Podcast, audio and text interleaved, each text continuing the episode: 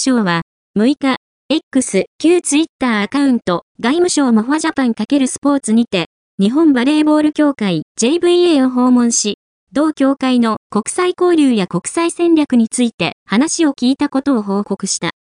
同アカウントによると、JVA は2022年の河合俊一会長就任以来、日々改革に取り組み、会長の知名度も活かしつつ、各 NF 国内競技連盟とのコミュニケーションに注力している。また、大会で使用した試合球や練習球を、外務省、スポーツ外交推進事業などのスキームを通じて、バングラデシュ、モンゴル、アフリカをはじめ、様々な国へ寄贈。国際会議で同席した各国関係者から要望を受ける機会が多く、アジアでの実績が増えていると報告した。